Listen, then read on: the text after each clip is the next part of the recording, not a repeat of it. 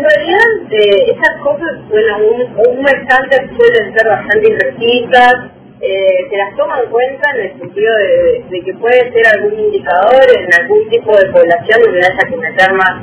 más eh, más trabajo, por ejemplo, en las últimas daba que hay cierta población entre 35 y 45 años, sobre todo mujeres, todavía no estaban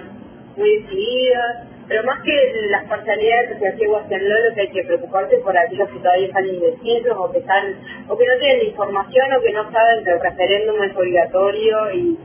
y, a la fecha que es. Esas cosas me parece que es en lo que hay que centrarse, en ese tipo de, de de resultados. Y a mí me parece que, que eh, tenemos bien identificado además a quiénes hay que dirigirse y hacia dónde estamos yendo y cómo comunicarle a las personas. Me parece que, que más allá de, si los preliminares pueden ser ventajosos para uno o para el otro lado, lo importante es eso de encontrar en, en los lugares que, que les está faltando trabajar.